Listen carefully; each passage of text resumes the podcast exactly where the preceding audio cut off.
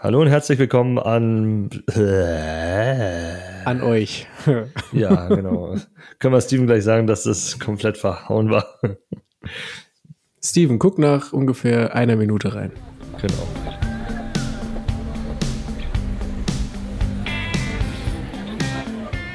Hey Johnny, noch eine Runde für die Jungs von Mike's in Motion.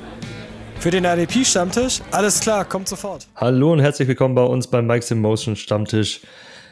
Die Rookies sind abgeschlossen, also wir haben zumindest mit dem Draft abgeschlossen, zumindest darüber zu reden. Und schauen jetzt mal wieder, was hat sich getan auf dem Waiver. Darum wird es heute gehen und ich werde nicht allein den Waiver beobachten, sondern das macht mit mir noch der Christoph. Hi. Hallo, schönen guten Tag, Abend oder wann ihr uns auch hört. Nett gesagt. Ähm, in der NFL passiert aktuell ja nicht viel. OTAs sind am Start und äh, Owner-Meetings, glaube ich, gehen jetzt los. Ich habe vorhin gelesen, erste Regeländerung gibt's oder so, so ein Zusatzpassus, dass du jetzt wohl einen dritten Quarterback immer mitnehmen kannst pro Spiel. Ist gerade relativ neu rausgekommen. Äh, ja, die haben wohl gesehen, dass dieses 49ers-Ding, das war jetzt nicht so toll für die. Ich wollte ich wollt gerade sagen, Reaktion auf die, auf die Niners in den Playoffs. Ähm, ja, macht Sinn tatsächlich und ich fände es auch gut, wenn das dann nicht, kein Roster-Spot kostet. Und man hat halt auch gesehen, dass äh, ja, so, so ein Spiel dann halt, äh, gerade in so, eine, so ein entscheidendes Spiel, nimmt dann einfach eine Richtung. Ist halt, ist halt dann bitter, ja. Auf der anderen Seite kann man halt auch sagen, ja, Verletzungen gehören halt dazu. So kompensier es oder lass es. Wenn es keinen Roster-Spot kostet, finde ich es gut. Also, das ist wohl der Plan, wird auch wohl durchgewunken. Äh, andere Nachrichten, man wartet noch immer drauf, dass es jetzt offiziell wird, aber Washington wird abgegeben, das wissen wir ja schon. Weißt du genau, wie viel? Irgendwie 6,1 äh, ja, Milliarden. Ich glaube sogar sowas. hohe 6, oder 6,8 oder so. Oh, wow. Ja, stimmt, muss ja immer ein bisschen mehr sein. Äh, Milliarden, ja. Ähm, ja, ich glaube, es ist ja, die Leute sind sich ja alle einig. Es geht ja jetzt nur noch darum, dass die Owners das quasi ähm, abwinken und ich glaube, da wird auch äh, gemutmaßt, dass es da nicht viele Gegenstimmen geben wird. Es wird alles wohl diese Woche stattfinden, wenn die Owners-Meetings sind. Und noch eine andere Übernahme, also keine Komplettübernahme, aber die Raiders bekommen wohl einen neuen Teilhaber. Okay. Namens Tom Brady. er steigt wohl für ein paar Millionchen halt mit ein. Naja, gut, ganz ehrlich, wenn ich 370 Millionen von Fox kriege, kann ich da auch ein bisschen was abzwacken. ich schätze auch, sein, sein Fox-Geld wird er da reingesteckt, irgendwie 300 Millionen, da gehören ihm ein bisschen die Raiders mit. Vielleicht hat da sein Ex-OC ein bisschen mit reingeredet, kommt schon Tom. Ja, also ich denke, ich denke, Brady hat ein paar Millionen gesammelt in seinem Leben. Und seine Frau auch, Ex-Frau. Ähm, von daher wird es ihn nicht so, so dolle arg wehtun wenn da ein bisschen verbranntes Geld dabei ist. Weil, seien wir ehrlich, bei den Raiders wird es verbrannt sein. ja. Aber ja, das Stadion ist schön.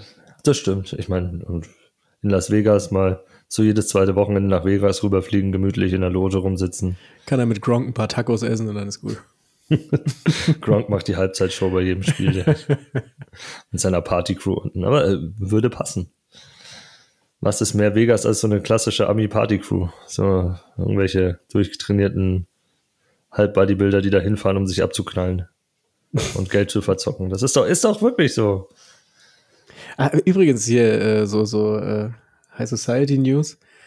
Die, die zwei First-Round-Picks der Raiders hier in dem äh, 2000, was war das, 19, 18er Draft, hier mit äh, Henry Rux. Oh. Ja, mhm. David, David Arnett ist auch so halb im Knast, weil er auch mit einer Waffe rumgefummelt hat. Oh Mann, ey. Das ist ein richtig guter Draft gewesen. Ja, nee, also da läuft es aktuell. Waffen ist eh so ein, so ein Ding drüben. Und ich, ich meine jetzt nicht nur Schießereien oder sowas, ganz schlimm. Ich meine, darüber wollen wir jetzt gar nicht diskutieren. Das ist ein Thema, das uns glaube ich, das auch nichts mit dem Sport zu tun hat, aber es gibt auch andere Sportler, die da gerne mit ihren Waffen posieren. In, in der NBA jetzt Jamo Rand zwei, drei Videos, glaube ich, auch schon hochgeladen, wie er irgendwie mit Waffen rumfuchtelt und so. Ich habe keine Ahnung, was mit denen los ist da drüben. Das ist auch nicht normal. Ja, über, über Jamorant, da kann ich auch nur lachen. Das ist einer von den ganz wenigen Typen, die es geschafft haben, als Normale, nicht aus dem Ghetto, so in die NBA zu kommen und dann von der NBA ins Ghetto reinzugehen. der geht den Weg einfach mal komplett andersrum. Ja, stimmt. Also keine Ahnung. Weird da drüben, was die mit ihren Waffen haben. Gut, dann ja, jetzt hoffen wir, dass die anderen Jungs, über die wir jetzt reden, keine Waffen im Kofferraum haben oder sowas oder damit rumfuchteln mit Videos, weil dann geht ihr Value am Ende wieder nach unten. Aber wir wollen mit euch jetzt über die Jungs reden, die auf dem Waiver zu finden sind, deren Situation sich jetzt durch Free Agency und Draft nicht unbedingt verschlechtert haben, vielleicht sogar verbessert haben, die ihr jetzt gemütlich aufnehmen könntet. Für wenig und die Situation beobachten könnt.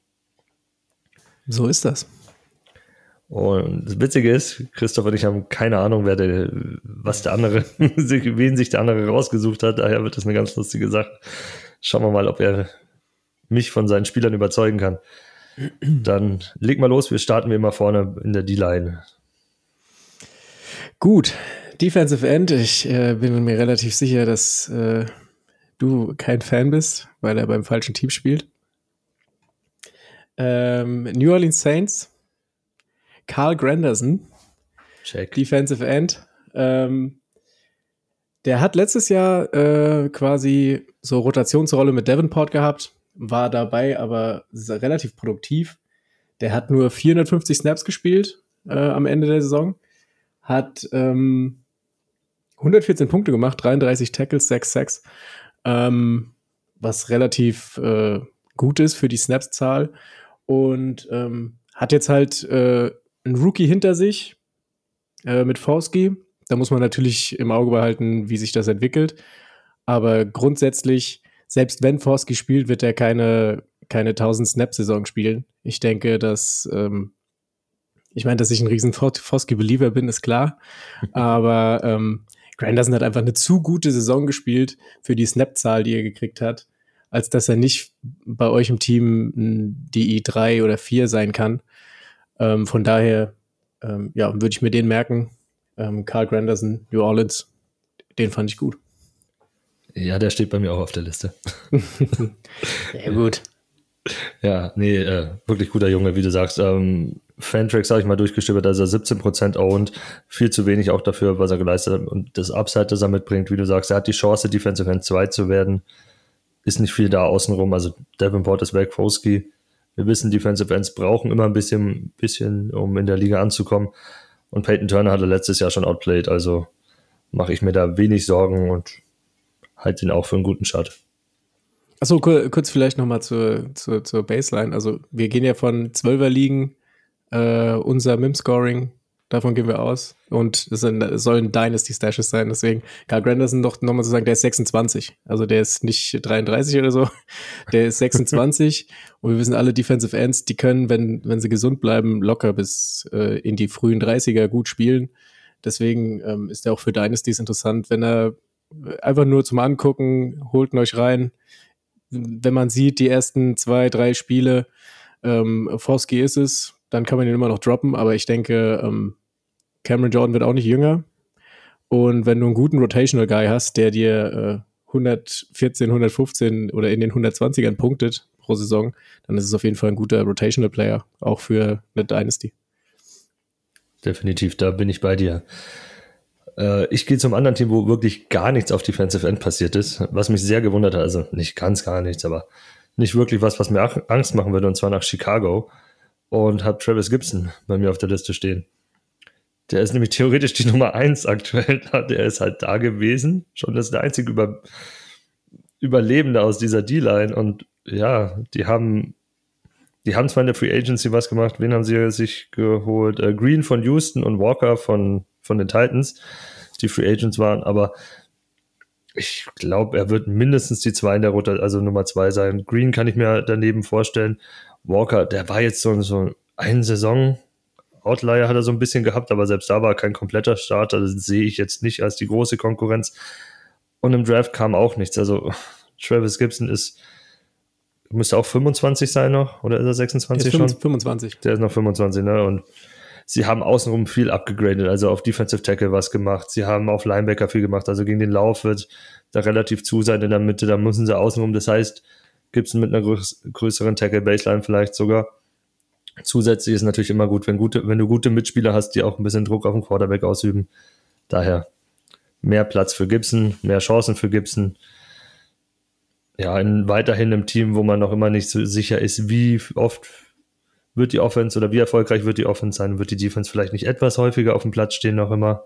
Weil bei Chicago ist der Rebuild für mich noch nicht abgeschlossen. Und so einen Spieler hätte ich gerne. Und übrigens nur 15% owned, also der ist noch viel, noch mal ein bisschen weniger geowned als Granderson. Ja, also alles, was du sagst, für mich ist das äh, die klare Nummer eins aktuell da. Mhm. Ähm, von daher, äh, ja, gönnt ihn euch. Er wird auf jeden Fall auf das Feld sehen. Und er war ja auch produktiv, muss man sagen. Er hat ja ähm, 61 Punkte gemacht letztes Jahr, 40 Tackle, 4 Sacks. So, und wenn die, und die D-Line, wie du gesagt hast, die ist jetzt zwar auf Edge nicht groß geupgradet worden, aber die Interior D-Line ist ja natürlich besser geworden. Und auch das Linebacker-Level ist besser, da wird auch besser geblitzt und so. Also ich denke, ähm, dass da die Produktion auf jeden Fall nach oben geht bei dem. Ob der jetzt äh, ein 130, 140 Punkte Spieler wird, das ist, äh, weiß ich nicht. Aber das Potenzial ist auf jeden Fall da, einfach aufgrund der Tatsache, dass er ständig auf dem Feld stehen wird. Und deswegen habe ich übrigens auch. habe ich, hab ich schon an deiner Reaktion gesehen. Witzig, im Vorgespräch haben wir gedacht, so, oh, wir haben nichts von dem anderen, aber okay, die ersten zwei waren gleich Treffer. Dann schauen wir mal, ob es so weitergeht. Ja, ich habe ich hab noch jemanden, der, der ist komischerweise gar nicht, gar nicht so viel geowned. Also nicht so viel, wie ich dachte, aber das liegt vor allem an seiner letzten Saison jetzt. Und das ist äh, Jonathan Greenard von Houston, der ja, ähm, ja gut, das klappt ja herausragend hier. Aber wir sagen unsere Spieler vorher nicht, da wissen wir auch nicht, und da wird es bestimmt voll spannend. Ja, ist schon, naja gut. ähm, Jonathan Greenard hat, hatte so ein bisschen fast ein Down hier. Das liegt aber auch einfach nur daran, dass er äh, verletzt war, weil er nur acht Spiele gemacht hat äh, in 22, hat aber in diesen acht Spielen trotzdem einfach äh, 2 Sacks, 16 Tackles und 55 Punkte. Das ist halt das Krasse. Er hat mhm. eigentlich nicht die krasse Sackzahl und nicht die krasse Tacklezahl, aber der hat halt äh, unglaublich viele äh, Stops äh, hinter der Line of Scrimmage gemacht. Und ähm, deswegen, ja, also der kriegt jetzt halt einen Konterpart, wo er definitiv nicht mehr die Eins sein muss.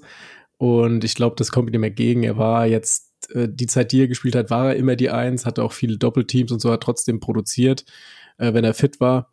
Deswegen würde ich sagen, ähm, stehen da jetzt äh, Tor und Tür auf, dass der, dass der eine grundsolide äh, DI2-Saison haben kann. Ja, bin ich vollkommen bei dir. Das ist auch, steht eins zu eins bei mir, auch bei mir. Also ich mag, mochte den Jungen davor auch schon. Situation hat sich nur verbessert, auch mit, mit dem Head Coach. Du weißt, was die spielen und wie aggressiv die über die Ends spielen in San Francisco oder gespielt haben in San Francisco. Da würden, werden wir bestimmt auch was jetzt in Houston sehen davon. Daher gefällt mir gut. Wird in der Rotation sich befinden mit, mit Hughes, aber Hughes ist nicht der Jüngste. Ich glaube schon, dass das so mindestens 50-50 an Snaps wird, vielleicht sogar 60-40 für Greenard. Und ein frischer, fitter Defensive End ist uns eh lieber als einer, der 90 bis 100 Prozent der Snaps auf dem Platz steht. Genau. Okay, so, jetzt probieren wir es nochmal. Wenn du den jetzt auch hast, dann wird's witzig. Äh, ich habe Odafe Away. okay, gut. Scheint nicht getroffen zu haben. Uh, kein Bingo. Diesmal nicht, nee. äh, Defensive End, Linebacker von den Ravens den haben ganz, ganz viele Leute gedroppt nach seiner letzten Saison. Ich war auch höllisch enttäuscht, hatte ihn auch als Second-Year-Riser und alles gehabt. Erst recht, weil er eine relativ gute, zumindest produktive ähm, Rookie-Saison hatte, was die Sackzahlen angeht. Aber letztes Jahr war auch ein bisschen der Wurm drin bei Baltimore, fand ich. Die Defense hat alle vorne nicht so produziert wie gedacht. Ähm, Ojabo war auch verletzt äh, die ganze Saison. Und ich glaube, wenn jetzt Ojabo zurück ist, die zwei miteinander spielen, und äh, die ganze D-Line auch ein bisschen fitter bleibt und sich da alles eingespielt hat, da wird er auch wieder besser produzieren können. Und es ist ja auch nichts gekommen. Die haben im Draft nichts gemacht, die haben in der Free Agency nichts gemacht. Das spricht dafür, dass sie an ihn glauben. Und dann glaube ich auch wieder ein bisschen mehr an ihn und kann mir vorstellen, dass das so ein Comeback-Season von ihm wird und wir wieder mehr Produktion wie ein Jahr einziehen und vielleicht hoffentlich noch ein, ein bisschen mehr. Ja, ich hoffe es. Also ich habe den auch äh, in diversen Ligen und ich habe ihn auch über das letzte Jahr mitgeschleppt äh, in meinen Dynasties, einfach weil ich, ja, eigentlich war ich ja schon, wie du gesagt hast, auch impressed so von der ersten Saison. Die fand ich, die fand ich ja auch sehr gut einfach. Und dann kam halt dieses zweite Jahr, was mich so ein bisschen, äh, hat ja viele abgeschreckt. Aber dass er das Potenzial hat und das kann, haben wir ja gesehen. Und ähm, ja, ich, ich hoffe, dass wenn, wenn Ojabo zurück ist, Ähm, Campbell ist weg. Wer ist denn da noch? Äh, Matteo Bieke haben sie vorne drin. Dann hinten haben sie Josh Bynes, glaube ich, mit in der Rotation. Ja, so. also hat sich, nicht, hat sich nicht viel geändert. Das heißt, ich glaube, er hat jetzt auch so ein äh, Do-It, Do-It-Year. Mhm. Wenn er das nicht bringt, dann könnte es auch relativ schnell vorbei sein. Deswegen ähm, gehe ich mal davon aus, dass er explodiert. Hoffentlich jetzt. Das, das Potenzial hat er auf jeden Fall. Bin ich bei dir. Gut. Gut, dann, äh, ja gut, da du jetzt, da wir jetzt, äh, wir hatten jeweils drei Spiele, die wir beide hatten. Ähm, DJ Wanham, Minnesota. Ähm, das liegt hauptsächlich da, also DJ Wanham, mal kurz gesagt, der ist 25 und war schon immer ein Rotationsspieler in Minnesota. Hat letztes Jahr 34 Tackles, 4 Sacks, 80 Punkte gemacht als äh, Rotationsspieler. Und der Grund, warum ich ihn hier aufführe und warum ich ihn mir auch snacken würde, wenn er da ist, auf dem Waiver ist, weil ich absolut kein Vertrauen in Davenport habe. und ähm, ich kann mir vorstellen, oder auch Daniel Hunter ständig verletzt ist. Mhm. Ähm, und das sind die drei in Minnesota. Äh, jetzt, nachdem Smith auch weg ist, denke ich, äh, dass er eine reelle Chance hat, da zumindest mal eine 50-50 Rotation zu spielen. Und in dieser Rotation war er immer produktiv in Minnesota. Und wie gesagt, ich habe absolut kein Vertrauen in Davenport, deswegen denke ich, äh, dass der am Ende sogar mehr spielen wird. Ja, das, dieses Argument Davenport ist wirklich, wirklich gut. wir haben es jetzt seit Jahren gesehen, dass er sich nie richtig durchgesetzt hat und, und das Talent umgesetzt hat, was alle von ihm erwartet haben. Daher gutes Argument. Mag den Spieler auch, kann es mir gut vorstellen, ja. Sehe ich. Und speziell spannend für Leute, die vielleicht Davenport besitzen sogar. Nimm beide mit, weil One kriegst du ja für nichts auf dem Waiver. Ja, nimm, genau. den, nimm den mit, pack den mit ein, schau dir das Camp Battle an und dann kannst du noch immer noch entscheiden. Und eventuell, wenn, wenn du was siehst, was andere nicht sehen, mhm. ähm, verkauf Davenport teuer oder so, dann ähm, hast du vielleicht sogar noch was rausgeholt. Ja, Davenport ist halt immer noch komischerweise ein Name, weil es halt mal äh, ein First-Round-Pick war, für den die Saints hochgegangen sind und so, hat nie funktioniert. Aber ich muss halt ganz ehrlich sagen, wenn du bei den Saints nicht funktionierst, mit Cameron Jordan auf der anderen Seite über mehrere Jahre, dann bist es für mich nicht. So, und, ähm, aber es gibt immer noch Leute, die was in ihm sehen, von daher, vielleicht kann man ja zu Geld machen. Definitiv, ja. Es, es gibt immer diese Believer. Jetzt ist die Situation eingetreten, dass wir meine Liste schon abgearbeitet haben. Also macht Christoph jetzt seine Solo-Show weiter. Okay, einen habe ich noch. Und das ist äh, James Houston, Detroit. Ähm, oh, okay. Ja, ist, äh, ist tatsächlich nicht geowned bei Sleeper in der 12 Liga. Verrückt. Ähm, in acht Spielen, äh, in sieben Spielen, acht Sex. Also ganz ehrlich, der Typ ist ein Shot wert. So, ähm, der ist 24 Jahre alt. Der ja. hat 77 Punkte, 10 Tackles, 8 Sacks. So, also scheiß auf Tackles, ich mach Sacks. und äh, also für mich ist er Waiver-Shot ist der auf jeden Fall wert.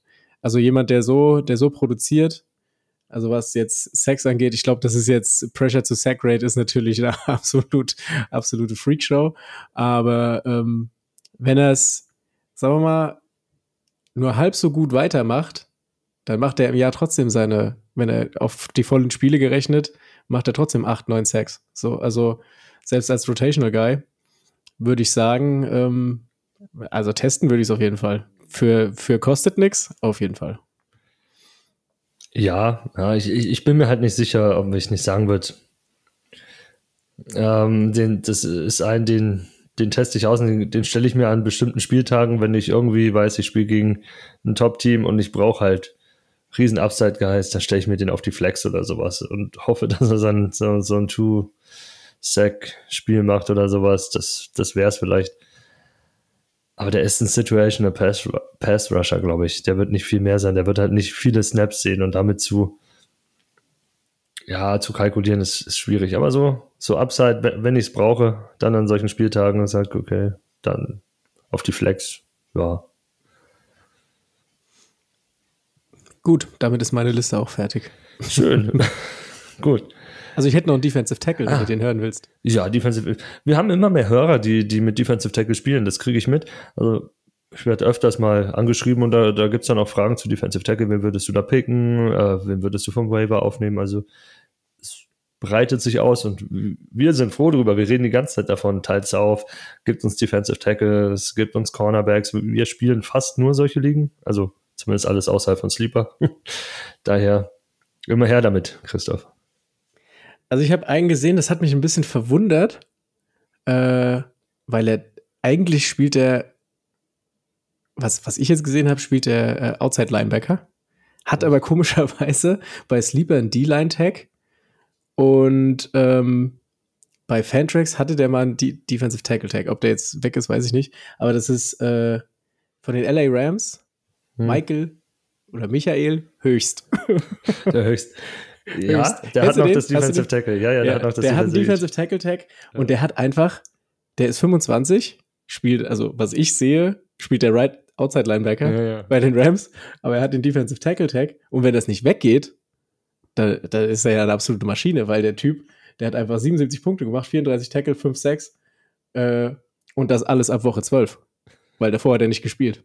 So, also das ist, der hat Aaron Donald ersetzt, als der verletzt war und, und deswegen hat er den Tackle Tag gekriegt, weil der hat zwei, drei Spiele auf Tackle gespielt. Und deswegen hat er den Defensive Tackle Tag gekriegt und den hat er bis heute. Und deswegen würde ich sagen, Augen aufhalten, wenn der noch den Tackle-Tag hat nächstes Jahr. Also einen produktiveren Tackle für das Geld werdet ihr nicht kriegen. Merkt euch den Namen Michael Höchst. Wie man den Englisch ausspricht, weiß ich gar nicht. Michael Höcht oder so. Ja, ich glaube Höchst. Oder, Höchst. oder Höchst, irgendwie sowas. Ja, ganz, ganz Cooler wild. Typ. Ja, er wird auch als, als äh, Outside Linebacker 1 oder 1b geführt. Der andere ist halt äh, ähm, der Third Round Rookie Young, den sie von Tennessee geholt haben. Und auf der Gegenseite wird höchst offiziell noch geführt. Habe hab ich ja mit Tarek letzte Woche drüber, drüber geredet, dass halt die anderen Jungs, die ein bisschen später dann noch reingekommen sind, dadurch meiner Meinung nach eine Chance haben, sogar Defensive End oder äh, Outside Linebacker 2 da zu werden. Aber er ist natürlich der Frontrunner. Er hat bewiesen, dass er es kann. Und wenn er jetzt da wirklich vereinzelt hinten spielt und vielleicht auch öfters mal nach vorne gezogen wird als Counterpart zu Donald oder um Donald mal eine Pause zu geben. Ist ja vollkommen egal, solange er auf dem Feld steht. Es geht ja nur darum, auf dem Feld zu sein und Snaps zu sehen und Produktionen abzuliefern. Das ist, ja. Übrigens, ähm, äh, Travis Gibson, der hat auch einen Tackle-Tag in, oh. vielen, in vielen Ligen. Also der Fantrax zum Beispiel hat einen Tackle-Tag, deswegen habe ich den hier auch als Tackle geführt und gar nicht als End. Ja, der, der hat auch einen Linebacker-Tag, aber. Also wenn der, wenn der Tackle, wenn du den auf Tackle stellen kannst, ist natürlich Gold wert. Das stimmt, das stimmt. Dann gehen wir mal eine Reihe nach hinten zu den Linebackern und weil Christoph jetzt die ganze Zeit geredet hat und schon so schwer am Trinken ist, äh, lege ich erstmal los und ja, einen Namen, über den wir oft geredet haben, aber nicht oft genug, so wie es ausschaut, weil er noch immer nicht owned ist. Äh, Caden Ellis, Linebacker von Atlanta nur 20% owned bis jetzt und er wird die Rashawn Evans Rolle halt übernehmen, 1 zu 1. Das ist, und wir haben davon geredet, Evans war am Ende Top, Top 6, Top 7 Linebacker oder sowas in unserem Scoring. Ja, richtig stark, ja. Und Kane Ellis hat halt nochmal eine viel höhere Big Play Upside, weil der Junge halt auch Sex produzieren kann, was Evans nie hatte. Ellis hat ja, hat ja bei den Saints, glaube ich, 6,5 Sex letztes Jahr produziert. Und der jetzige DC, in ähm, Atlanta ist ja, glaube ich, sein Ex-DC sogar von den Saints, der mit rüber gewandert ist. Also mhm. ja. der weiß, den einzusetzen, da bin ich mir ziemlich sicher. Daher Kane Ellis, vermutlich viel Spielzeit, hohe Tackle-Baseline, wenn er so eingesetzt wird, und mit Big Play-Upside, den nehme ich sofort mit. Habe ich übrigens auch schon in manchen Ligen gemacht. Sehr gut, Tobias. Ähm, ich habe den hier in meine Liste nicht aufgenommen, weil er für mich zu obvious war. ja, aber 20% erst owned. Ja, klar. Da hätte ich auch eine Kobe Dean nehmen können. Ja. also bei Startup Dynasty Drafts, Freunde, nicht vergessen, eine Kobe Dean. Den gibt's. ähm, ich habe ich hab noch einen Spieler, der ist wahrscheinlich in laufenden Dynasties wahrscheinlich geowned, auch wenn er die ganze letzte Saison verletzt war ähm, oder nicht komplett, aber acht Spiele, glaube ich, nur gemacht hat. Das ist Divine Diablo von Las Vegas. Hm. Der hat letzte Saison halt im Endeffekt nur 80 Punkte gemacht. Das ist für einen Linebacker irgendwie Top 50 oder so. Ähm, muss, man, muss man ein Auge drauf haben. Der hat halt, wie gesagt, 24 nur 8 Spiele gemacht. Und trotzdem 74 Tackles. Also, äh, ja, das ist eine Tackle-Maschine und hm. also wenn jemand viel in der Defense stehen wird, nächstes Jahr, dann sind es die Raiders. Ähm, ja, es ist so ein bisschen, ich glaube, in laufenden Dynasties wird er nicht auf dem Waiver sein. Kann ich mir zumindest schwer vorstellen. Aber sollte er gedroppt worden sein von irgendwem, kann man den auf jeden Fall snacken. Der wird definitiv eine 130 bis 150 Tackle-Saison haben, bin ich mir relativ sicher.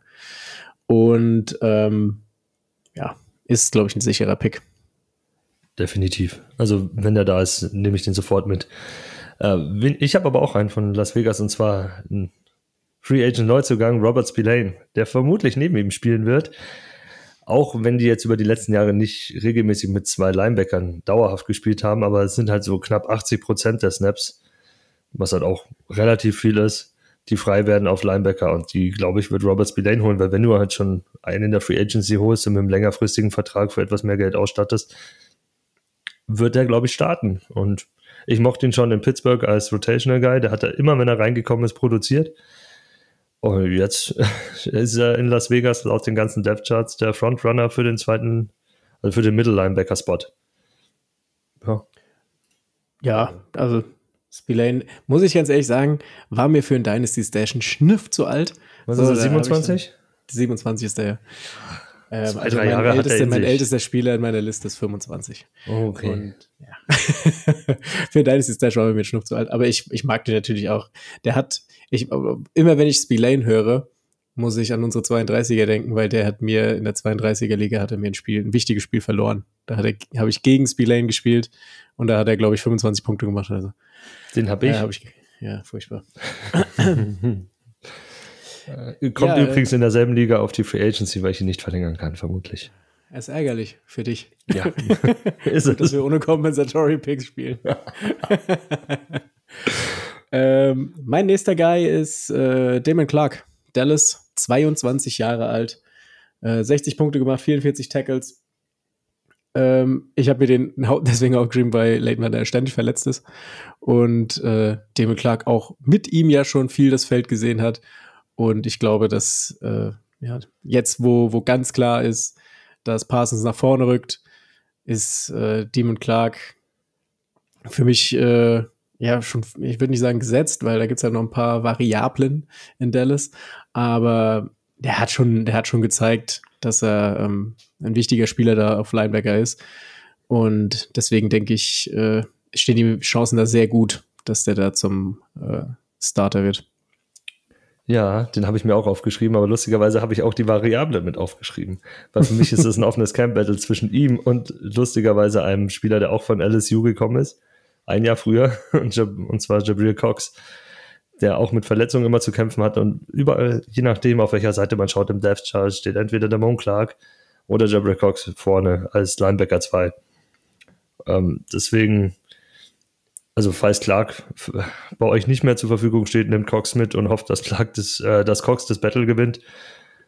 Sonst ist es eine Sache, die man halt beobachten muss. Die sind beide spannend. Äh, Clark wird vermutlich eher weniger zur Verfügung stehen, weil viele Leute den letztes Jahr als Rookie halt, äh, hatten und dadurch kommt er vielleicht gar nicht auf die Free, also auf den Waiver. Das stimmt. Aber ich würde auch nicht ausschließen, dass am Ende beide spielen, weil Van der verletzt ist. also, ähm, das sind halt auch Sachen, die muss man, gerade bei Cox und Van der Esch, muss man ja schon fast sagen, da ist eine Verletzung irgendwann im Laufe der Saison vorprogrammiert. Hm. Einer von beiden wird sich safe verletzen. Ähm, also, ich hoffe es natürlich nicht, aber ich habe ich hab bei mir aufgeschrieben, einer von beiden ist immer verletzt. Was erlaube Strunz. Ja, habe ich gerade auch gedacht.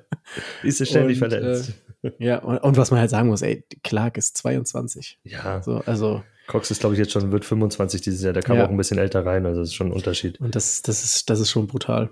Ja, der war, der war auch ein ziemlich hoher Re Recruit, damals nicht Recruit, aber ziemlich hoch eingeschätztes Prospect, als der in Draft gegangen ist. Wenn er sich nicht davor so schwer verletzt gehabt hätte, glaube ich, hätte man von zweite, dritte Runde bei dem geredet, von dem Potenzial, ja. was er gezeigt hat. Daher sehr schöner Tipp. Ähm, ja, ich mache nur einfach und gehe zum Team, wo auf Linebacker eigentlich gar nichts unterwegs ist, wo einer in der Free Agency gekommen ist, aber ich glaube nicht, dass der dem anderen wehtun wird, und zwar zu Monty Rice, Linebacker Tennessee Titans. 26 Prozent nur owned. Ähm, ja, Al-Shair ist von den 49ers gekommen, aber die spielen ja grundsätzlich immer mit zwei Linebackern. Also daher mache ich mir da gar keine Sorgen und sonst außenrum ist da nichts, was mir Angst macht. Da ist auch nichts im, im Draft gekommen. Daher Monty Rice und Al-Shair werden vermutlich das Linebacker-Duo bilden. Kann sein, dass Monty Rice vielleicht nur so 75 Prozent auf dem Platz steht oder 80, weil sie dann mit sechs DBs spielen dahinter oder so. Ist alles möglich. Will ich, will ich nicht ausschließen, aber ist noch immer ziemlich hohe Baseline für einen, der, dann Linebacker 3 bieten kann. Oder zumindest ähm, ein Bye-Week-Guy und, und ein Flex-Spot-Spieler. Also das sehe ich in ihm mindestens erst recht, weil ich erwarte von den Titans dieses Jahr nicht viel. Speziell in der Offense. Also die O-Line ist so gut wie gar nicht verstärkt worden. Tannehill sah letztes Jahr schon nicht so gut aus. Sie haben Henry nicht, nicht umsonst probiert zu shoppen. Ich glaube, die haben auch gesehen, so langsam geht es dann Richtung Ende zu. Äh, Receiver ist auch nicht wirklich, also ich erwarte von dieser Offense nicht viel und die Defense wird dann sehr, sehr oft auf dem Feld stehen. Ich denke auch. Ich habe letztens Discord durchgeblättert. Da habe ich, da habe ich noch einen Take gelesen von, äh, weiß ich nicht, als wir unseren Rookie Draft gemacht haben vor, vor das Jahr, also diese, den Mock Draft. Hm. Und da habe ich ja äh, ganz confident gesagt, dass Chris Olave mein äh, Wide Receiver 1 ist. Und da habe ich noch ein paar Kommentare drunter gelesen. Wie kann man Burks nicht auf 1 haben? Das gibt's ja gar nicht. Schlecht gealtert, Freunde. Ja, Schlecht ja, gealtert. Ja. Ich, ich, ich Aber, äh, muss ich mir mit Jetzt habe ich es gesagt. Jetzt habe ich es gesagt. Wahrscheinlich äh, explodiert er dieses Jahr. Aber ähm, man, mag, man kann es ihm nur wünschen. Mhm. Ich habe noch Levis. Ja, dann hau raus. Tony Fields, Cleveland. Tony Fields, ich- Cleveland hat davon, hat davon ähm, profitiert, natürlich, dass da einfach alle verletzt waren, die Linebacker gespielt haben. Mhm. Ähm, ich habe mir auch aufgeschrieben, der braucht etwas Glück, um regelmäßig zu spielen. Mit Glück meine ich äh, Pech der anderen, also dass es da Leute gibt, die sich verletzen. Aber man muss auch sagen, ähm, er hat sich ja so ein bisschen in den Vordergrund gespielt, als dann alle verletzt waren. Ich meine, der Junge ist 23 Jahre alt. Der hat ähm, 73 Punkte gemacht bei 45 Tackles. Äh, in der Defense, die, weiß ich nicht, sowieso nicht so Fantasy-Football-Linebacker-freundlich ist, abgesehen von äh, Michael Walker jetzt. Aber wie gesagt, der war auch verletzt. Äh, JOK war verletzt. Äh, es waren ja im Endeffekt hinten raus dann alle verletzt. Phillips war Und er verletzt, ja. Ja, und er hat da alles, äh, da- das Ruder dann übernommen. Und das hat er gut gemacht. Mhm. Und ähm, deswegen ist er für mich ein Shot wert.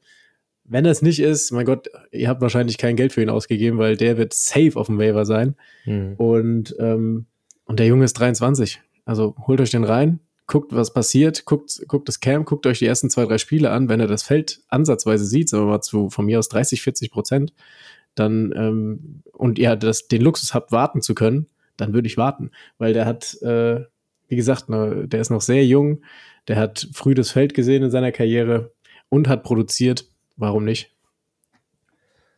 Spannender Spieler, ich mag ihn sehr. Äh, Linebacker, Safety, Hybrid-Guy, zumindest im College gewesen. Und er hat verrückterweise letztes Jahr, wenn, als er dann gespielt hat und wenn man die Zahlen vergleicht, hatte die besten Coverage-Grades der Linebacker-Crew aufgewiesen im Nachhinein. Obwohl man ja immer von JOK geredet hat, dass das so sein Gebiet ist und sowas. Ja, Nee, ja, ja. Fields hat da besser gespielt sogar und es hat mich schon beeindruckt. Also ich mag den Jungen. Mich hat nur gestört, dass Walker nochmal zurückgeholt wurde, nochmal für ein Jahr. Das war so, so Das diese Sache, dass so, wenn das nicht gewesen wäre, habe hab ich mir gedacht, da wäre so Linebacker 2 sicher gewesen. Neben JOK, weil du da auch flexibel mit denen spielen kannst. Wer lässt sich in Coverage droppen, wer geht nach vorne und sowas. Das hätte mir gefallen. Naja, aber schauen wir mal. Aber wie du sagst, die anderen Jungs außenrum müssen erstmal fit bleiben und er hat sich bewiesen letztes Jahr. Sehr gut, sehr guter Spieler. Gut, ich habe noch einen älteren dabei, noch mal älter als Spillane, glaube ich, oder gleich alt. Landon Roberts, Linebacker, Pittsburgh, Dolphins, ja. Pittsburgh spielt meistens mit zwei Linebackern und er, ist, er ist der zweite Linebacker neben Cole Holcomb und ja, Der gute Cole. ja, genau. Warum ist der eigentlich nicht in der Liste? Achso, weil der geohnt ist. Ja, Cole Holcomb besitzt man, auch wenn er letztes Jahr viel verletzt war. Äh, ja, der, der hat, der ist Frontrunner auf Linebacker 2 in Pittsburgh. Deswegen, Pittsburgh hat immer solide Linebacker produziert, früher mal. Die letzten Jahre jetzt nicht mehr so. Da war es ein bisschen wild da außenrum, aber ich glaube schon, dass, dass Roberts das Potenzial hat, zumindest Fantasy-wise zu Was produzieren. ist mit Tanner Moose? Sag's. Tanner Moose, der ist doch auch da, oder? Ist Tanner Moose jetzt dahin? Also der war bei den Raiders und dann war bei, bei den Seahawks, weiß ich. Ja, und jetzt ist er, jetzt ist er in äh, Pittsburgh. Mhm. Ja, da kommt, er für die, Roberts. Da kommt er für die Coverage. Kann er das rein. Battle gewinnen? Tanner Äh? Ich mochte den eigentlich als College-Spieler, mochte ich den. Ja, das ist auch, das, das war auch so einer dieser ersten echten äh, Safety-Spieler, die nach vorne gezogen wurden im letzten College. Ja, also mit dem hat so angefangen, als wir drüber Wenn ich so gucke, haben, Inside. Linebacker ist nicht. Die haben Holcomb, Mhm. Roberts, Robinson Ja, und Moose. Ja. Das war's. Mo- Moose bringt halt was mit, was der Rest nicht hat. Und zwar, das ist so dieses Coverage-Upside. Aber der muss halt erstmal fit bleiben. Und irgendwie hat er es halt nicht geschafft, sich gegen Das stimmt, schlechtere, Ja, ja. schlechtere Linebacker durchzusetzen, sage ich mal. Zumindest von der Reputation her, wenn, wenn du halt Denver siehst oder Seattle auch und so. Aber Ja, Seattle gut, das heißt, gegen, gegen, gegen Sewell machst du nichts. Ja, deswegen. So, ja. Und, und Tanner Moose ist halt auch schon 26, muss man auch mal sagen. Ne? Der wurde ja auch schon relativ alt gedraftet damals. das stimmt. Allgemein relativ alter Linebacker-Core in, äh, in Pittsburgh.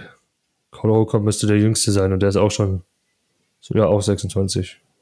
Jawohl, ja, sind die zwei die jüngsten.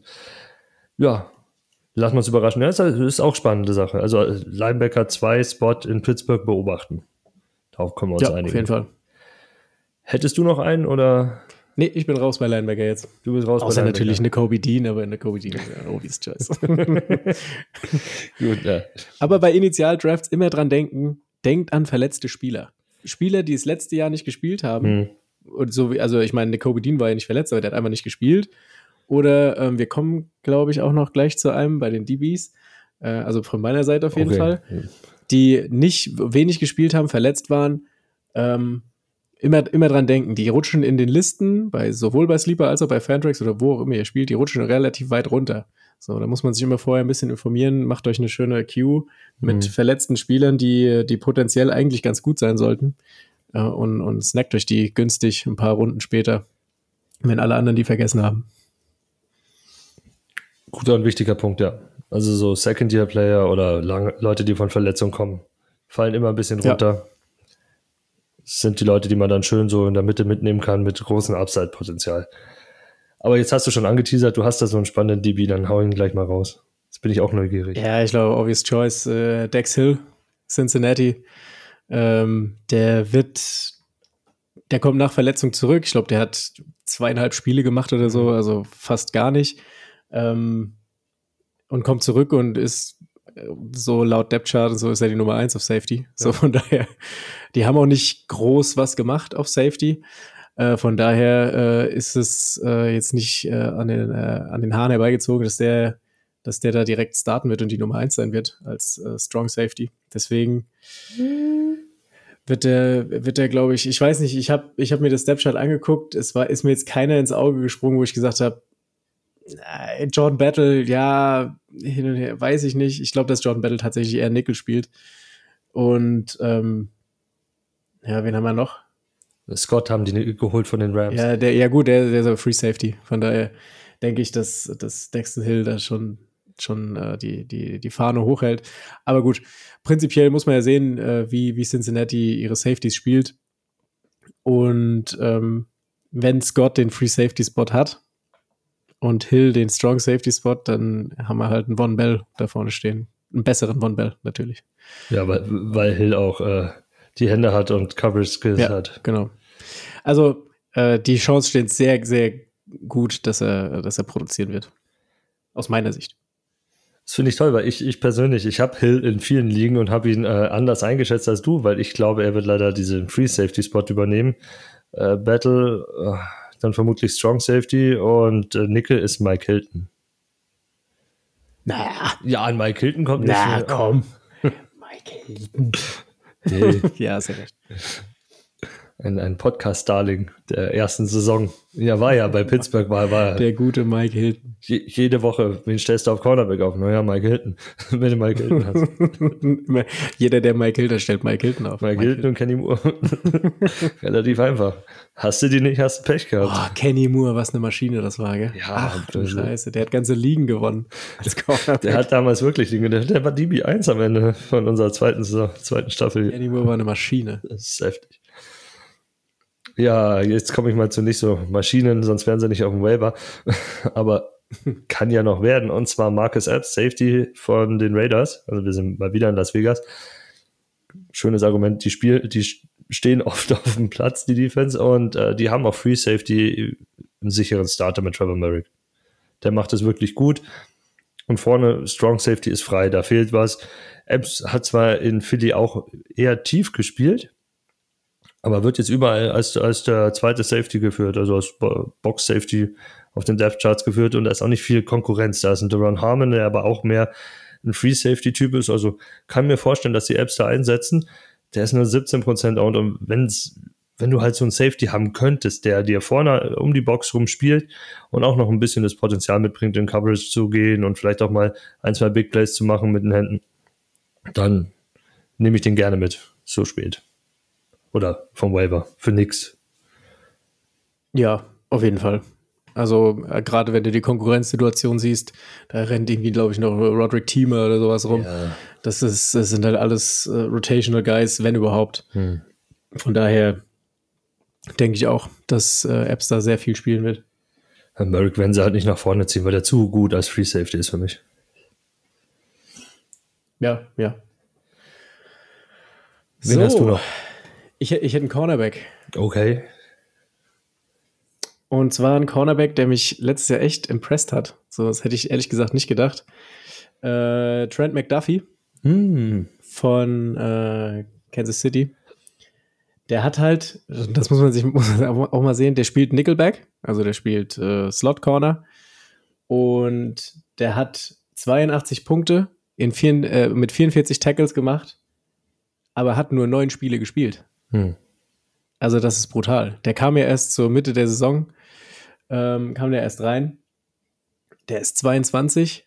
Also ähm, äh, man, man, man merkt ja immer, ich bin selber ein Typ, ich habe immer gesagt, ja gut, Cornerbacks brauch, brauchst du dir nicht reinholen, aber diese äh, Nickelback-Slot-Corner-Rolle, die wird immer wertvoller, Mhm. auch für Fantasy-Football-Spieler, die mit DBs spielen. Ähm, ich meine, ihr müsst euch nur mal äh, die Top 10 oder so angucken, so die letzten zwei, drei Jahre. Da siehst du in den Top 3 regelmäßig einen Corner. Äh, letztes Jahr war es LeJerry Sneed Mhm. zum Beispiel. Der hat auch, na gut, der hat dann gegen Ende der Saison hat der Outside gespielt, aber der hat fast äh, zwei Drittel der Saison hat der äh, Slot gespielt und hat da unglaubliche Zahlen aufgelegt. Dann hat McDuffie den Slot übernommen, Snead ist rausgegangen und dann hat äh, McDuffie unglaubliche Zahlen aufgelegt. Ähm, deswegen äh, Slot Corner oder gerade auch diese Safeties, die Nickel spielen, die werden immer wertvoller, weil die halt da unglaublich viele, äh, unglaublich viele Tackles sammeln auch. Ähm, deswegen, ähm, ich, ich würde äh, den alten Christoph so ein bisschen revidieren, der gesagt hat, äh, Corner sind maximal irrelevant. weil mittlerweile, so wie sich die NFL entwickelt, ähm, werden sie halt relevanter, dadurch, dass Teams halt teilweise mit nur noch einem Linebacker spielen oder ohne komplett ohne Linebacker, nur noch mit, mit Safeties und, und Cornern spielen, teilweise in Passing Downs. Deswegen, ähm, ja, man muss sich, man muss da, glaube ich, so ein bisschen umdenken. Und äh, Slot Corner haben definitiv ihre Daseinsberechtigung. Ja. Das ist eh so eine Geschichte, die, über die man, glaube ich, längerfristig mal nach oder mittelfristig nachdenken muss. Wie strukturiere ich die Ligen um? Weil viele Ligen arbeiten mit drei Linebacker-Spots und sowas ja, alles. ja. Äh, wenn das jetzt nur Linebacker sind, ähm, die du dafür hernimmst und äh, nicht äh, einschließlich der Edge Rusher, wird es halt irgendwann schwierig, die zu besetzen mit Qualität.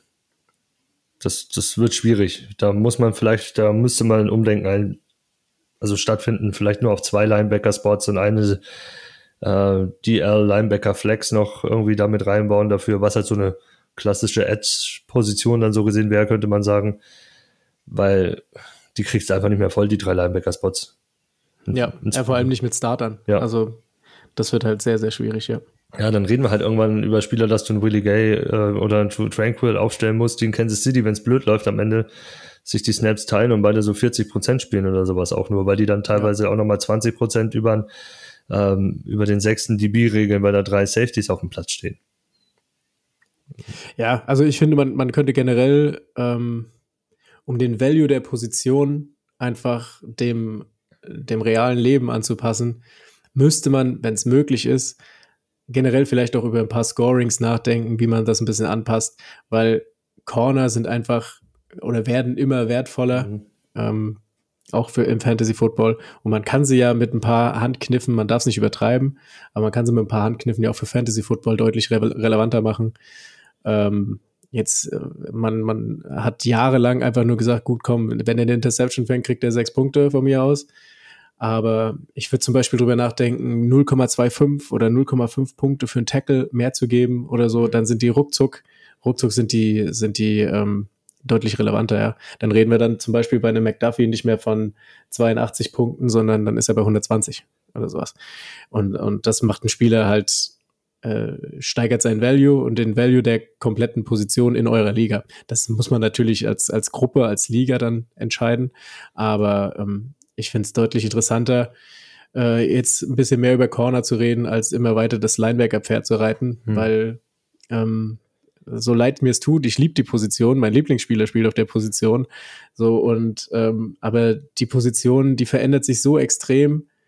Man, man sieht es ja auch in der Liga, die wird jetzt nicht mehr von äh, True Linebackern besetzt. Das sind jetzt meistens irgendwelche Safety-Linebacker-Hybride, die halt äh, gute, du musst gut in Coverage sein, musst aber auch gut tackeln können und vor allem schnell musst du sein. Mhm. So, und das trifft halt nicht mehr auf die Luke Kikleys und, äh, und Levante Davids dieser Welt zu. So, das, das Spiel hat sich in der, in der Form einfach verändert. Das ist nicht mehr so. Ich glaube auch nicht, zum Beispiel nicht, dass ein Cam Chancellor diese, äh, zu dieser Zeit, die wir jetzt sind, wäre der nicht mehr so, wäre der nicht mehr so wertvoll. So, das, der, der war ein hard-hitting äh, Strong Safety, der würde noch gut den Lauf verteidigen, aber das war's. So, und so, so Spieler sucht die NFL einfach nicht mehr. So, und deswegen muss man da, glaube ich, der Fantasy Football ist immer so zwei, drei Jahre hinten dran, zu dem, was in der Real NFL passiert. Aber ich glaube, früher oder später werden wir davon reden, dass wir Ligen mit äh, deutlich mehr DB-Spots als Linebacker-Spots besetzen. Ja, äh, ich meine, die NFL zeigt es uns auch jedes Jahr immer mehr in den Drafts wenn du dir anschaust, wann Safeties gehen, wenn das jetzt kein, kein äh, Ausnahmetalent ist, sind die dieses Jahr extrem gefallen. Spieler, wo wir gesagt haben, die bringen viel mit, die, die können gut tackeln und sowas alles. Gute Athletik, gute Größe, fehlt es noch vielleicht ein bisschen an, an Spielverständnis und sowas. Das ist aber das große Problem. Wenn du als Safety nicht ordentlich covern kannst, dann bist du einfach nicht mehr so viel, nicht mehr so viel wert. Und das gleiche ist bei Linebacker. Früher hatten wir in der ersten Runde drei, vier Linebacker und, und dann an der zweiten Runde, Mitte zweite Runde ging es dann auch nochmal los im dritten. Und jetzt ging es so einen in der ersten Runde, in der zweiten, glaube ich, hatten wir in der zweiten überhaupt noch einen? Ich glaube auch nicht. Einen vielleicht oh, noch? fragst du was. Ich, ich, ich glaube, ich glaub, wir hatten dieses Jahr in der zweiten keinen anderen Linebacker. Und dann ging es in der dritten, Ende dritte dann nochmal so ein bisschen los. Simpson, ja. Henley waren Ende dritte Runde. Es war so, glaube ich, fast in den Compensatory Picks, ja, vielleicht nicht so spät, aber kurz vor den Compensatory Picks war das da ist nicht viel gegangen. Ja, das stimmt. Das ist, ist traurig. Ja, zweite, zweite Runde keiner. Ja. Drew, Sand, Drew Sanders war der zweite Linebacker auf 67. Ja, da sehen wir es. Anfang dritte Runde, ja. ja. Das ist, ist eine krasse Entwicklung. Ein Linebacker innerhalb der ersten 66 Picks. Das halt ganz ehrlich, früher sind Linebacker in den Top 10 gegangen. Devin White und, und Devin Bush, das war, das waren 6 und 12, glaube ich, irgendwie sowas. Und in dem Draft müsste auch noch ein Linebacker ein bisschen weiter dahinter gegangen sein. Da hattest du drei First-Round-Linebacker und dann noch hinten dran in der zweiten Runde, Jungs, das war Fantasy Gold. Äh, das stimmt, ja. Übrigens, äh, Shoutout da an die Jungs von Dynasty Flow, die auch über dieses Thema geredet haben, auch über die letztjährige Draftklasse oder die diesjährige Draftklasse so ein bisschen geredet haben in ihrer Mailback-Folge und auch nett über uns geredet haben. Daher auch der Shoutout natürlich Kuss zurück. An dieser ja. Stelle. Geht raus. ähm, die haben auch gesagt, dieses Jahr, wenn man sich die Draftklasse anschaut, da ist nicht viel dabei, was, da, was einen richtig heiß macht bei IDP. Weil selbst die, die richtig talentierten Jungs kommen so in, in, in der Offense, würde man sagen, oder auf Running Back sagen, Committee-Spots, aber selbst die Defensive Ends kommen viele in so Committee-Spots erstmal rein, wo sie noch ein Jahr sitzen. Ein Miles Murphy, selbst ein Tyree Wilson bin ich nicht davon überzeugt, dass der jetzt wirklich 60, 70 Prozent der Snaps hier einspielt. Das ist meine Meinung. Ich weiß, jeder hat eine andere. Aber es sind halt Positionen, wo noch andere proven Spieler da sind und die sich erst dahinter entwickeln müssen. Das ist schwer. Und dann halt noch dieses, die, der Draft Value, der extrem gefallen ist bei Positionen wie Linebacker und Safety. Ja, das stimmt. Gut, kommen wir mal wieder zurück zu unseren DBs nach dem kleinen Ausflug in die in allgemeines Fantasy Football. Ja, ich finde ich finde es aber wichtig, weil weil weil das Thema, das betrifft uns ja alle, alle, die wir die wir Fantasy Football spielen und ich denke jeder, der der das auch so ein bisschen verfolgt, der merkt ja die Entwicklung, wo es hingeht. Und äh, das ist ja auch ist ja nicht nur Veränderung ist ja nicht immer schlecht. So, also ich finde, es macht die Sache halt deutlich spannender. So, jetzt in den nächsten, ähm, in den nächsten Drafts, die kommen, bin ich auch einfach mal gespannt. So, auch was ich selber mache. Ich weiß das selber noch nicht so genau. Lege ich mehr Wert auf diesen einen Linebacker. Wenn du diesen einen Linebacker haben willst, wo du genau weißt, der kriegt, der spielt seine 100 Snaps und der wird produktiv sein, für den musst du, den musst du dann wahrscheinlich auch relativ hoch draften, mhm. weil sonst kriegst du nicht mehr. So, also, das ist natürlich auch eine Strategiesache so und das wird, wird spannend zu sehen. Tobi, Jetzt komm, ja, jetzt. gib nochmal ein DB. Komm. Reden wir weiter DB, genau. Und zwar jetzt reden wir endlich mal über Tampa. Wäre langweilig, ohne, ohne Tampa zu reden. Und zwar Ryan Neal. Was ist? Ja, ja komm schon. Ach, hör doch auf. Ja, ist aber. Das ist doch wieder so ein Fanboy-Pick. Hör doch auf. Es ist nicht mal nur ein Fanboy-Pick, es ist einfach niemand da. Wir haben keine Safety. Wir haben mehr. doch niemanden. Da ist doch. Christoph, guck doch, hier ist doch niemand es ist wirklich so. Wir haben Antoine Winfield und der wird Free Safety spielen, das ist schon angekündigt. Äh, und Ryan Neal hat halt in Seattle letztes Jahr diese Box Safety Rolle übernommen, weil Adams ausgefallen ist. Und das wird er bei uns auch spielen. Wir haben wirklich niemanden, der da ist. Die sind alle, sind alle Free Agents gewesen. Daher Ryan Neal wird äh, um die Box herum spielen. Und selbst wenn noch ein anderer Safety reinkommt, irgendein Veteran, der den Platz streitig machen kann, der Junge kann auch Nickel spielen, weil er eigentlich ein gelernter Cornerback ist. Also ich freue mich drauf. Der hat letztes Jahr produziert, der wird dieses Jahr in Tampa auch produzieren können. Ich mag den. Hast du, hast du kurz äh, Stats, wie, wie, der abgeschnitten hat letztes Jahr? Oh, oh. gerade selber nicht. Wenn du deinen nächsten machst, kann ich die dann direkt nachreichen, wenn du magst. Okay, dann mache ich meinen nächsten und der, der ist spannend und der hat mir tatsächlich erst in Vorbereitung auf der Folge ist der mir so aufgefallen. Den habe ich auch vergessen und das ist auch wieder so ein Spieler, der verletzt war. Ähm, Caden Stearns, Denver. Uh. Ähm, der hat, der ist 23 Jahre alt. Der hat sich letztes Jahr in Woche 5 verletzt, hat bis dahin äh, 47 Punkte gemacht, 20 Tackles und hat davor, also vor seiner Verletzung, hat er einfach jeden Defensive Snap gespielt. Mir ist äh, quasi, ich habe ich hab, ich hab immer gedacht, so, ja gut, Denver ist Simmons und äh, Jackson, so, da, da gibt es eigentlich keine anderen Safeties. Aber dann habe ich geguckt und habe ich gesehen, ja, der, der Jackson hat nur so viel gespielt, weil sich Stearns verletzt hat. Und ähm, ja, also der ist 0% owned tatsächlich bei Fantrax. Und ähm, gönnt euch Caden Stearns. Caden Stearns ist äh, auf jeden Fall ein Dynasty-Stash für mich, weil, wie gesagt, 23 Jahre alt und äh, war gesetzt unter Evero. Und ich glaube auch, dass äh, Sean Payton auf den Spielertyp steht. Mhm ähm, weil er so einen ähnlichen Typen auch in New Orleans hatte. Welchen meinst du jetzt? Chauncey Gardner oder was? Ja, ja, also Stearns ist, Stearns ist halt eine, eine Tackle-Heavy-Machine, so. Ja. Den mag ich einfach. Obwohl er, ich glaube, der wird so, der wird, glaube ich, als Free Safety gelistet. Ja, wurde am Anfang, als er reingekommen ist in die Liga, war er Free Safety, aber die haben ihn von Anfang an in Denver anders eingesetzt. Ja, und äh, ja, das hat, das hat mich schon, ich habe den komplett vergessen, Caden Stearns. Ich weiß noch, dass ich den als College Play fand ich den gut. Dann hat er mich aber, hat er mich nicht so gecatcht, so mhm. auch. Da war ja auch viel verletzt. Ähm, aber jetzt hat er, die letzte Saison hat er einfach die ersten fünf Spiele komplett jeden Snap gespielt und war auch produktiv, hat sich dann halt verletzt. Aber deswegen, ähm, äh, guckt mal auf den Waiver, der ist hundertprozentig verfügbar. Ja, das glaube ich auch. So, Nachtrag zu Ryan Neal. Letztes Jahr in 14 Spielen 129 Punkte, 66 Tackle, 1 Sack, 2 Forced Fumble und eine Interception. Und der ist, wie, viel, wie viel ist denn der geowned? Ähm, in unseren Ligen um safe die, geowned dann, ne? Ja, um die 30 Prozent. Oh, das geht. Deswegen. Das ist ein, ist ein klarer Start. Also ist für mich, für mich dann sogar ein DB2 oder Borderline DB2. Ja, ja, ja. Äh, aber wir haben vorher so schön über Cornerbacks geredet, da würde ich da mit einsteigen. Und zwar bei Seattle den Nickel Corner Kobe Bryant nehmen. Schöner Name. Ja, wunderschöner Name. Äh, 28% owned, aber es liegt halt auch meistens daran, auf Fantracks, weil es da mehrere Cornerback-Ligen gibt. Auf Sleeper wird der nicht so häufig geowned sein. Da kann, kann ich mir schwer vorstellen, ja. Bin ich mir ziemlich sicher. Und er ist halt Starting Nickel. Letztes Jahr wurde er öfters mal auch noch Outside gezogen, aber da haben sie ja hier einen ersten Pick im Draft reingesetzt für und da haben sie zwei klare Outside Corner. Kobe Bryant wird der Starting Nickel sein. Das sind so um die 70% Snaps, die Seattle damit letztes Jahr gespielt hat. Ja, das finde ich gut. Er hat letztes Jahr 70 Tackle in, 70, in 17 Spielen gemacht. Das als Rookie gibt ihm ein bisschen mehr Erfahrung mit rein. Das kann auch nur steigen. Ähm, hatte noch zwei Sacks und vier Forced Fumble. Also die Stats gefallen mir. Jung, Ausbaupotenzial ist also ganz viel dahinter. Die Defense wächst und wird auch immer besser. Das spielt sich besser ein. Also ich mag den. Ja, das äh, Kobe Bryant könnte, könnte gut werden. Den habe ich tatsächlich als, äh, als Rookie überhaupt nicht gemocht, als er in die Liga ja, gekommen ist. Ich auch nicht. Da, da, da mochte ich den überhaupt nicht.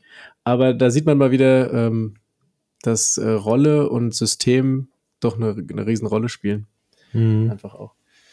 Einen hätte ich noch. Einen hat er noch. Na, dann hau raus. Einen habe ich noch.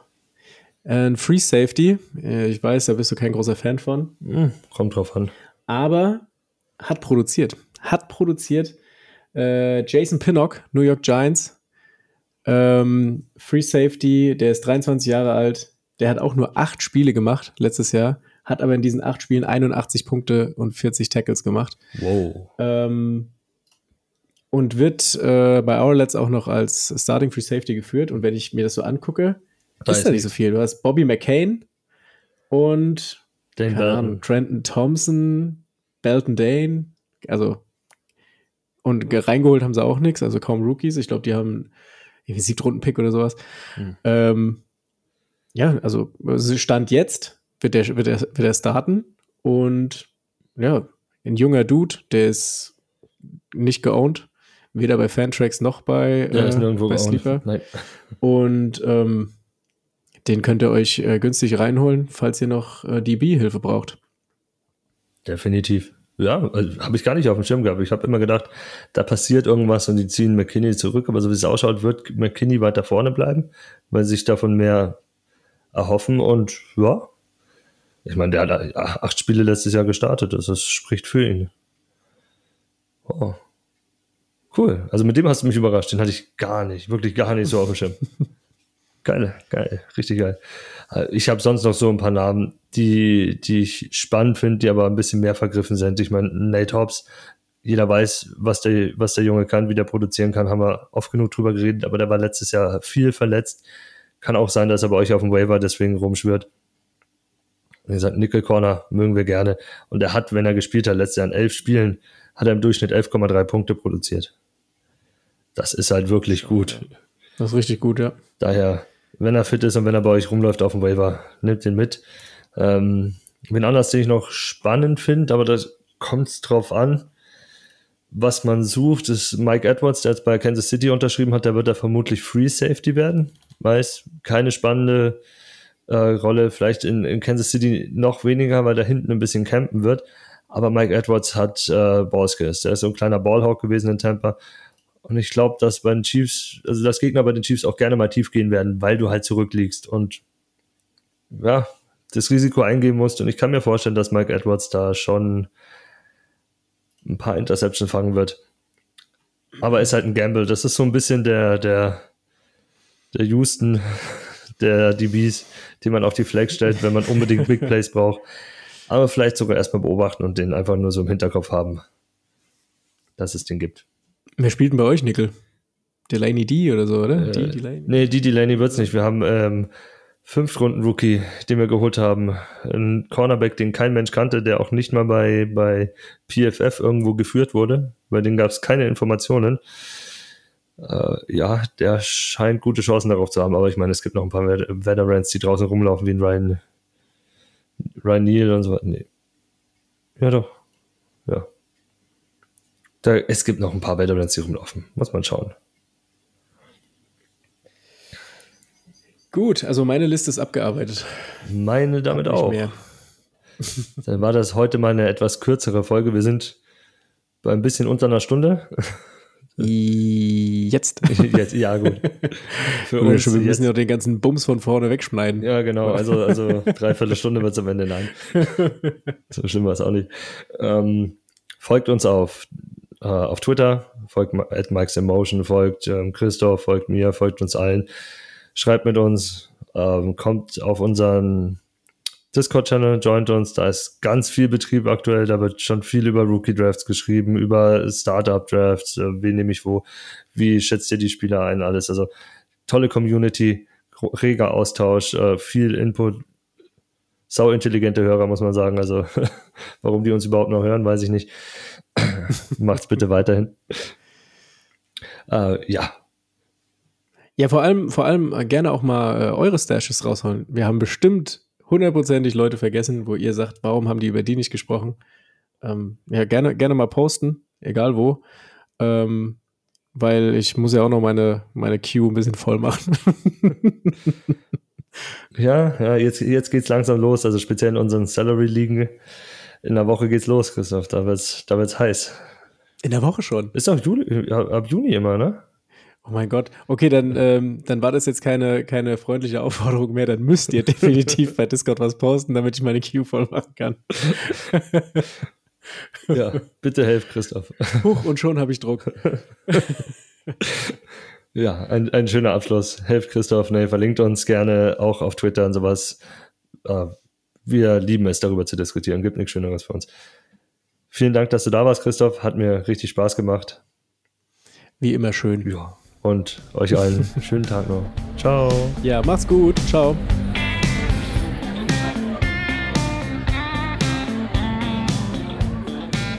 Nochmal die Haare richten für die Kamera. Unbedingt. Na, musst du nicht. Hast ja die Haare schön. Sieht aber keiner. Schade. ich habe alles gegeben. Das, das nutzt Steven bestimmt als Intro. Kannst du mit rechnen? Jetzt macht das absichtlich nicht, weil wir darüber reden. Gut. muss, muss, einfach, muss einfach zwischendrin so, dass er nicht raus, dass er rausschneiden muss und dann ist es ihm zu anstrengend und dann lässt er es einfach. Hast du jetzt im Endeffekt gemacht, aber der wird nur diesen Zwischentalk gerade auscutten.